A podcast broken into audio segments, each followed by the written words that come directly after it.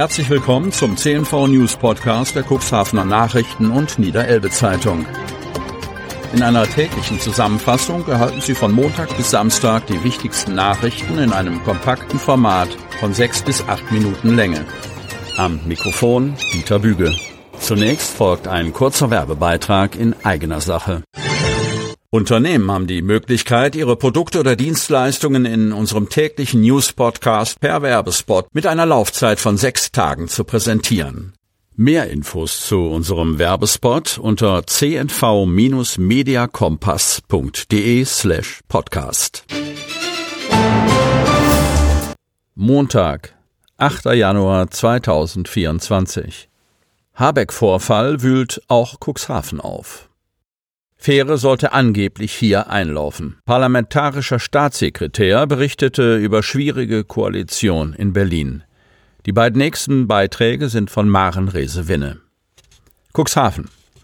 Der Vorfall um Wirtschaftsminister Robert Habeck hat am Donnerstag die Cuxhavener Stadtverwaltung bis spät nachts in Aufregung gehalten war hier doch die Nachricht zugespielt worden, dass sich die durch einen Mob bedrohte Fähre mit dem Vizekanzler an Bord auf dem Weg nach Cuxhaven befinde.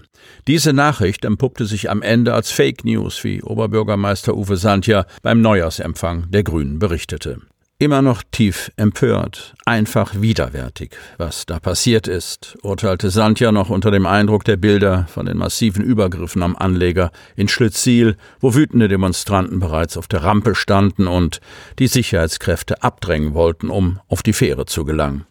Das ist eine Situation, die wir als Gesellschaft nicht zulassen können. Jedem sei freigestellt, gegen Missstände zu demonstrieren, aber Politiker mit Gewaltandrohungen bis ins Privatleben zu verfolgen, sei ein absolutes No-Go. Klare Worte auch von Stefan Wenzel, parlamentarischer Staatssekretär in Habecks Bundesministerium für Wirtschaft und Klimaschutz. Das Demonstrationsrecht sei ein hohes Gut, rechtfertigte aber keinesfalls eine so massive Grenzüberschreitung. Wir müssen zurückkehren zum Dialog, auch wenn das harte Diskussionen werden. Vom Bauernverband erwarte er eine klare Distanzierung von der Radikalisierung. An der Einigkeit der Koalitionspartner in Berlin sei er hingegen noch einiges an Verbesserungsbedarf. Er beschrieb, wie schwer es sei, die Positionen von drei Parteien mit unterschiedlicher Geschichte, Erwartungen und Wahlversprechen unter einen Hut zu bekommen.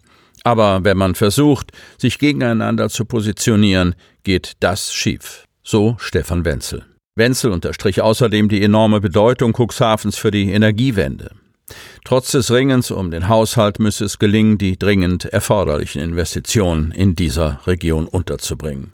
Dieses Engagement tut gut, meinte Uwe Sandja mit Blick auf die noch fehlenden Zusagen des Bundes für den Bau der wichtigen neuen Liegeplätze fünf bis sieben.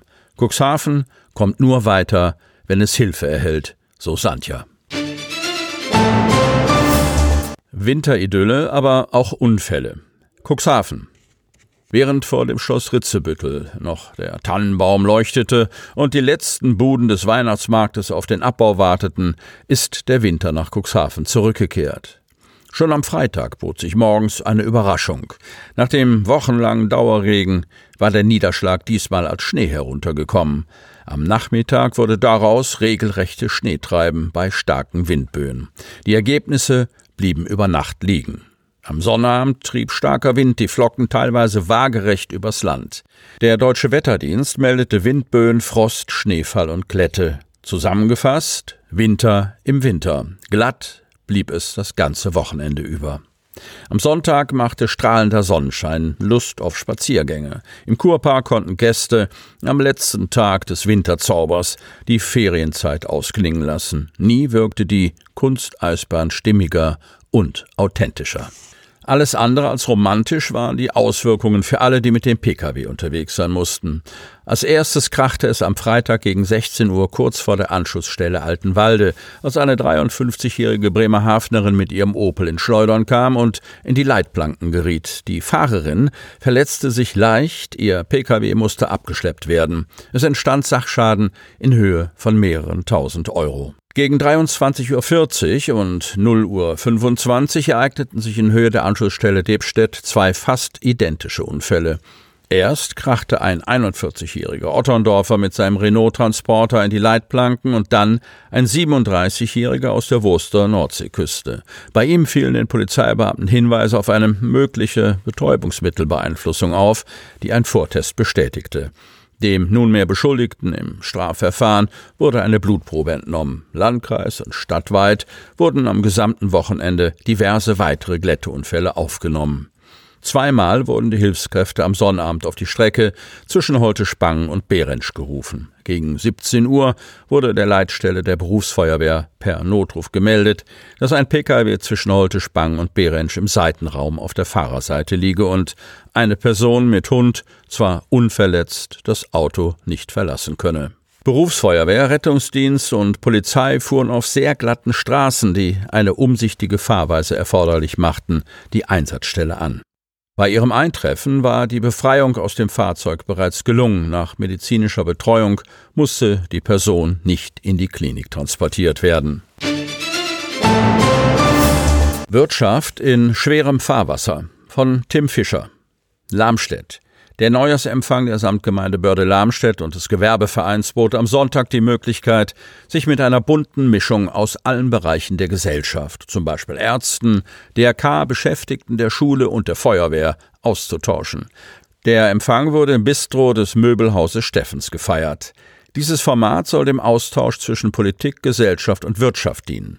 Oft treffen sich die jeweiligen Berufsgruppen nur in ihrer Branche. Dieses Format bietet den Blick über den Tellerrand, so Thorsten Wienberg, Vorsitzender des Gewerbevereins Börde-Lamstedt-Hatz.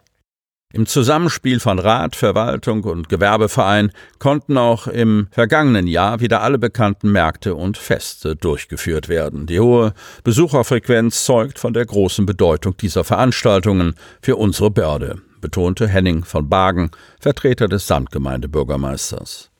Die vergangenen Jahre haben unsere Mitgliedsunternehmen vor große Herausforderungen gestellt, sagte Wienberg und nannte die Corona-Krise, globale Lieferkettenprobleme, den Krieg in der Ukraine, Inflation, den Nahostkonflikt und den Fachkräftemangel. Die deutsche Wirtschaft befindet sich im schwierigen Fahrwasser, resümierte Wienberg, betonte aber, umso wichtiger ist eine enge und partnerschaftliche Zusammenarbeit zwischen Kommunalpolitik und Wirtschaft.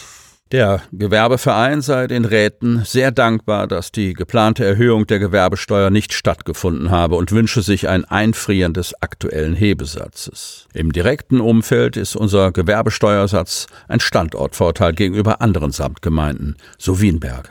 Aktuell seien die Leerstände von Geschäften in der Börde relativ gering. Häufig könne direkt eine Nachnutzung von bestehenden Gebäuden durch neue Firmen umgesetzt werden.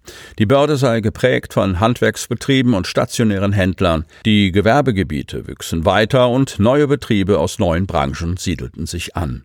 Für Wienberg ein Beleg für eine positive Wirtschaftspolitik. Sie hörten den Podcast der CNV Medien. Redaktionsleitung Ulrich Rode. Produktion Win Marketing, Agentur für Podcast-Produktionen.